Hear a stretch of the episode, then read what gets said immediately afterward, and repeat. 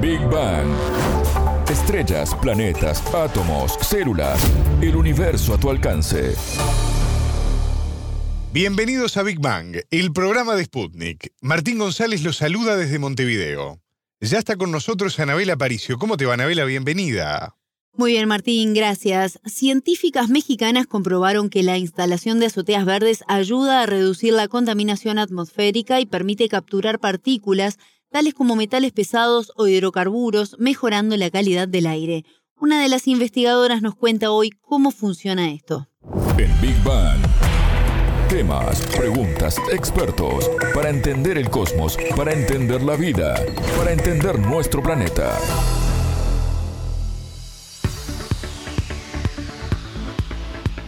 El 99% de la población mundial respira aire contaminado que pone en riesgo su salud, o sea, que supera los límites de calidad recomendados por la Organización Mundial de la Salud. Así lo informó el organismo en 2022 en base a monitoreos en más de 6.000 ciudades de 117 países, Anabela. Sí, es la muestra más grande que se ha hecho hasta el momento precisamente de estudios ambientales. Y otro dato que nos aporta una noción de esta realidad es que alrededor de 7 millones de muertes prematuras fueron atribuidas a la contaminación del aire en 2016, según los últimos datos de la Organización Panamericana de la Salud. Esta afectación es el principal riesgo para la salud pública en las Américas y en la búsqueda de soluciones que contribuyan a disminuir este daño, dos científicas mexicanas trabajaron en estudiar los beneficios de la instalación de azoteas verdes en ciudades. Esto básicamente significa instalar espacios verdes, diferentes tipos de plantas o árboles en los edificios precisamente. Hablamos con una de las científicas que trabajó en el tema, Heréndira Arellano Leiva, maestra en Ciencias de la Tierra de la Universidad Nacional de México, quien junto a la profesora Margarita Collazo estuvo en esta investigación. Arellano nos explicó cómo contribuyen estas azoteas verdes al medio ambiente en la ciudad. Tienen varios servicios ecosistémicos que nosotros le llamamos ecosistémicos porque de alguna manera al en las ciudades tener puras superficies como impermeables, un poco de falta, bueno más bien un mucho de falta de vegetación, al sustituir ese suelo vegetal natural por un suelo urbano, pues conlleva cambios, ¿no? y estos cambios se pueden de alguna manera con implementando estos sistemas de naturación que bueno existen otros además de las sociedades verdes eh, pues reducir ese impacto si lo hacemos como a gran escala en una zona urbana entre ellos serían mitigar ruido por ejemplo los pasos de aviones ¿no? en las zonas urbanas ayudan a reducir también o amortiguar los cambios de temperatura en la ciudad. Los cambios que ocurren por el efecto de isla de calor urbano que ocurre en las ciudades donde la temperatura es más alta en la ciudad a comparación de las áreas rurales que tienen conurbadas. Entonces ayuda como a amortiguar estos cambios de temperatura. Con ello pues se reduce también el, el uso de calefacción y pues a su vez reduce un poco la, la emisión de contaminantes. Pueden retener en la vegetación y en el sustrato, también se deposita y se retiene temporalmente los contaminantes que hay en la atmósfera. Y un par de ellos que son como los más estudiados, la retención de eventos de lluvia y el retraso y la disminución del escurrimiento, de este mismo escurrimiento del agua de lluvia que nosotros le llamamos escurrimiento pluvial reduce tanto la cantidad, el volumen de ese escurrimiento pluvial y también lo retrasa. Esto ayuda mucho al sistema de desagüe a tener una mejor flujo, ¿no? Y que no se junte todo el volumen así como cae la lluvia. No sé si pueden ser eventos muy intensos de lluvia. Entonces, en un techo convencional que tienen la mayoría de los techos en las ciudades, lo que ocurre es que ese volumen inmediatamente escurre y va al drenaje. Entonces, al tener azoteas verdes, lo que, lo que pasa es que se retienen en tanto vegetación como en suelo y en lo que pasa por estas dos componentes de las azoteas verdes se retrasa también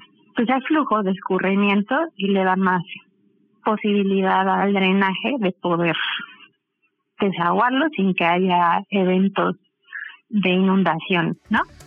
Tal como menciona Arellano, las inundaciones son un gran problema en varias ciudades del mundo debido al aumento de precipitaciones intensas y otros fenómenos climáticos causados por el calentamiento global y que hemos visto, Martín, ¿no? En noticias todos los días que surgen en diferentes partes del mundo. Y precisamente la investigación realizada por las científicas mexicanas Anabela, que incluyó la recopilación de estudios sobre el tema, verificó que las azoteas verdes tienen la capacidad de captar metales pesados tales como el cadmio, el cobalto, el cromo, también el magnesio, el titanio, el plomo o incluso el zinc. ¿Cómo se da esto? Arellano nos explicó cómo ocurre este proceso natural de captura de partículas suspendidas en el aire que permiten mejorar su calidad. Nosotros lo que usualmente hacemos en estudios es analizar el agua de lluvia para medir ciertos componentes Analizamos también el agua que escurre de las azoteas verdes y así con ambas teniendo el comparativo de las concentraciones es como nosotros tenemos cuánto aporta o cuánto se retiene de contaminantes por una azotea verde. Esto a la vez lo comparamos con un sistema de control, que sería no una azotea convencional. También contemplando que al ser un sustrato que está hecho de componentes minerales. O sea, los minerales pues también proveen parte de esos contaminantes que podríamos haber, como por ejemplo el silicio, ¿no? O a la vegetación, pues también tiene un ciclo de nutrientes con el suelo y tienen sus macro y micronutrientes. Entonces, esas podrían ser algunas otras de las causas por las que nosotros podemos observar en el escurrimiento una mayor concentración, ¿no? Pero otros elementos, por ejemplo, como los hidrocarburos aromáticos policíclicos o el plomo en metales pesados que me mencionas, ¿no? Sí se ha visto una disminución, una disminución y retención en la sociedad verde con respecto a la concentración que viene del material atmosférico o el contaminante en la lluvia. El material que está en la atmósfera en la ciudad se deposita en la vegetación y en el sustrato se puede retener. Esto va a depender también de, de los días o espacios sin lluvia que hay a lo largo del año, ¿no? No es lo mismo la cantidad de material atmosférico que se va a depositar en una superficie en una temporada de lluvias donde las lluvias son recurrentes y se podría decir se limpia y se lava de manera continua a una época seca donde las lluvias están un poco más dispersas. En una fruta convencional lo que ocurre es, pues sí, se va acumulando, pero en el momento de que llueve se arrastra todo este material. Mientras que en una azotea verde se deposita y se puede ir reteniendo, pero a la vez podría acumularse las consecuencias de la contaminación en el aire repercuten más en los países de menores ingresos por la falta de acceso a tratamientos o sistemas de salud, según datos de la Organización Mundial de la Salud. ¿Qué tipo de afectación genera en la salud humana, Anabela? Por ejemplo, la materia particulada o PM2.5 que afecta el aire e incluye diferentes sustancias químicas puede penetrar en los pulmones e ingresar en el torrente sanguíneo, derivando luego en enfermedades cardiovasculares o respiratorias. Mientras que por otra parte, el dióxido de nitrógeno, que es otro elemento que se ha encontrado en el aire, se lo asocia a enfermedades respiratorias como el asma. Arellano nos aportó más datos sobre los riesgos a los que nos exponemos con este tipo de elementos en el aire peligrosos serían el cadmio, el plomo, no el mercurio, son muy estudiados justo porque tienen un potencial peligroso al ser humano, ¿no? Entonces también están los hidrocarburos aromáticos policíclicos que anteriormente te mencioné, que varios de ellos están, bueno, se estudian por la Agencia de Protección Ambiental de Estados Unidos porque eh, tienen eh, efectos genotóxicos y mutagénicos para el ser vivo, ¿no? Y también algunos de los que estudiamos están en las normas como contaminantes criterios, que pues están establecidos como límite máximo de concentración en la atmósfera o en el aire para proteger la salud humana. Tiene repercusiones en pues diferentes órganos, ¿no? Depende del contaminante. Y acá la pregunta que muchos de los que están escuchando se deben hacer, ¿no? Si quiero instalar una azotea verde en mi edificio o en mi casa, ¿hay algún procedimiento especial?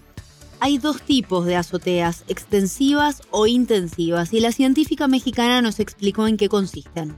Unas se clasifican como extensiva e intensiva.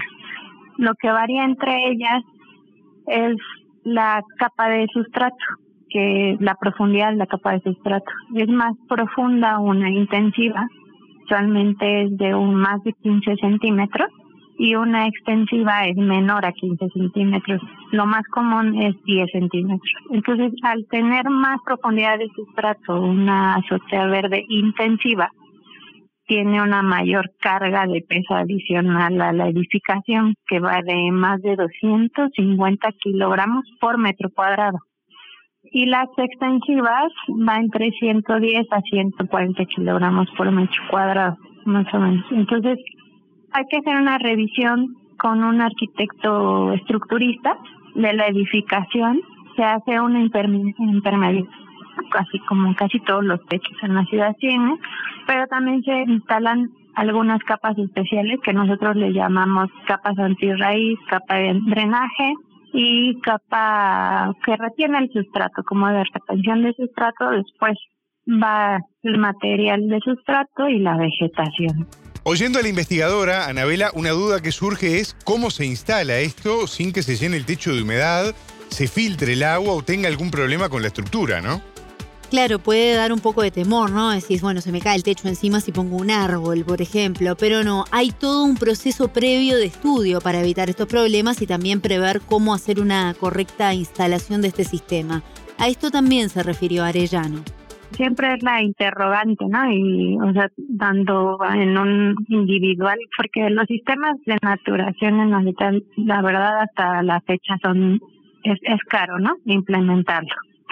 Entonces, generalmente o actualmente quien lo implementa no son casas individuales o de uso personal, sino empresas, ¿no?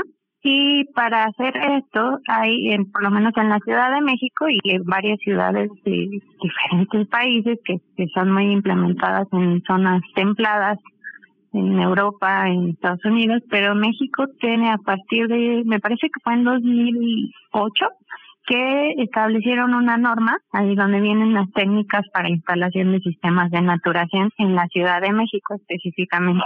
Hay que revisar, lleva una técnica, ¿no? Revisar la edificación, que también aguante el edificio, el peso que conlleva construir o instalar una azotea verde ¿Cómo influye en los resultados el país o el clima donde se instale? Porque me imagino que este es otro factor, ¿no? Sí, Martín, tal cual. Depende, sí, de cada país, de su entorno, su ambiente, según el contexto también es el tipo de plantas que se colocan. Arellano explicó qué especies se suelen utilizar, por ejemplo, en México. Esto va a depender de la clasificación de, la sociedad. A ver, las intensivas al tener más profundidad de sustrato se puede poner hasta árboles. No sé, este, en Uruguay, por aquí en, Ciudad de México tenemos una recientemente que se instaló en Plaza Satélite, se llama. Por ejemplo, ese sistema tiene árboles, arbustos y plantas herbáceas. Esos sistemas intensivos, por lo mismo que la vegetación tiene más variedad de vegetación, requiere riego forzosamente.